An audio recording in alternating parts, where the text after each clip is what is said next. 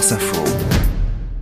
Un degré de conscience, le rendez-vous environnement de France Info avec vous, Emma Ziza. Bonjour. Bonjour, Jules. Experte en hydrologie, spécialiste de l'adaptation de nos sociétés au changement climatique. On va se projeter sur euh, l'été qui arrive sur euh, les vacances pour, euh, pour beaucoup de Français. À quoi va ressembler cet été en France et, sur la planète, selon tout ce que l'on sait, les projections qu'on a et l'état des lieux qu'on a déjà pu faire toute cette saison, Emma? Eh bien, on devrait euh, franchir un cap supérieur que celui atteint en 2022, tout simplement parce qu'on a ce phénomène El Niño qui est en train de s'installer à l'échelle mmh. mondiale.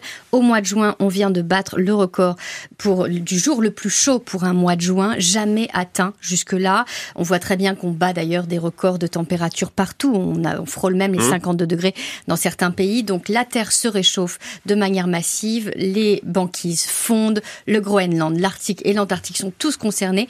À l'échelle mondiale, on va vers une nouvelle étape de ce changement climatique qui s'accélère. Mais après, plus en détail, si on veut parler de la France, c'est difficile, j'imagine, de savoir avec précision si l'été 2023 sera encore plus chaud que celui de 2022. Alors effectivement, on voit très bien qu'on n'a pas eu de canicule au mois de juin, ce qui avait été le cas euh, l'année précédente où Mmh. Donc en fait, on navigue un peu dans l'inconnu. On ne sait pas vraiment où on va. Ce qui est sûr, c'est qu'on a quand même une prépondérance de potentialité de futures canicules. On a tout de même vu des jours de température très élevés, même s'il s'agissait pas de 40 ou 42 degrés. Mmh. Donc on devrait aller vers des températures extrêmes et il va falloir pour ça essayer de réfléchir à cette adaptation beaucoup plus urgemment que ce mmh. qu'on imaginait, puisque c'est là maintenant et dans les 3-5 années à venir. On va y venir notamment pour ce qui est du, tourisme, hein, puisque pour les deux mois qui viennent, ça va être une question d'actualité. Euh, Emma Aziza, bon, 2022 était très chaud en France. On se rappelle beaucoup de la classe politique qui a dit c'est une prise de conscience du réchauffement climatique euh, pour cet été. Euh, donc ce que l'on sait, c'est qu'à l'échelle mondiale, il sera très chaud. La sécheresse, là aussi, on a déjà un, bon état des lieux,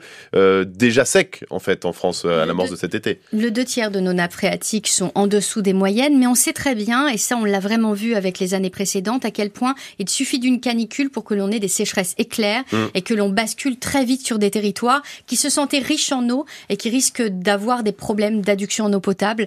Plus de 1300 communes l'année dernière, on pourrait dépasser ce seuil, mais malgré tout, tout le monde essaye tout de même de s'activer et de mettre en œuvre des solutions pour justement limiter euh, ce hmm. moment derrière du point zéro où il n'y a plus d'eau dans notre ville. Alors, c'est là qu'on en vient à l'adaptation, et notamment pour ce qui est du, tourisme. Comment avoir des vacances responsables? Bon, c'est vrai que l'eau joue un rôle assez prépondérant euh, l'été pour se rafraîchir.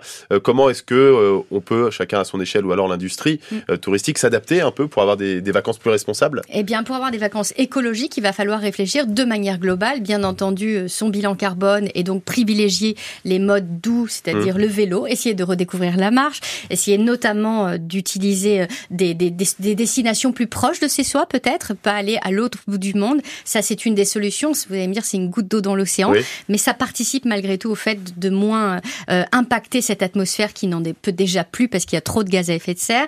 Euh, il va falloir aussi réduire sa consommation d'eau. On voit à quel point le moment où on a le moins d'eau, c'est le moment où bien souvent on arrive sur des territoires touristiques mmh. qui en utilisent énormément. Donc oui, euh, on arrête les douches euh, en bord de plage. On va avoir plutôt sa gourde avec soi. On va essayer de filtrer son eau, d'utiliser de l'eau locale, arrêter aussi les déchets. On voit très bien que c'est un comportement très global qu'il va falloir mettre en œuvre, que de beaucoup de citoyens d'ailleurs engagent, mais on voit encore des dégâts et des dévastation partout. On en a parlé tout au long de mm. l'année.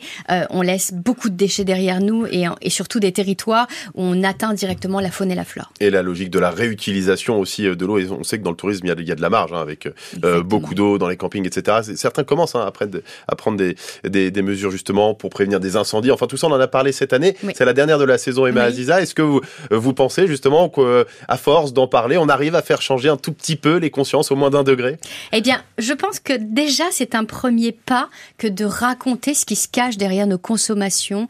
Beaucoup ne savent pas euh, ce qu'il y a derrière nos roses de la Saint-Valentin, ce qui se cache mmh. derrière nos vêtements. On n'a absolument pas conscience que des populations migrent parce qu'on est en train de vider des nappes phréatiques. En fait, je crois que c'est essentiel qu'aujourd'hui, on comprenne ce à quoi nous, on contribue, mmh. comment on déforeste dans notre assiette. Toutes ces choses-là, effectivement, on les a évoquées toute l'année. Elles sont essentielles. Il faudra sans doute maintenant aller plus loin, essayer de mettre en œuvre des actions et surtout publiques, les entreprises, on imagine, c'est quand même l'échelon d'après. Parce qu'on hmm. a vécu 2022, mais est-ce que nos villes ont changé en un an? Non.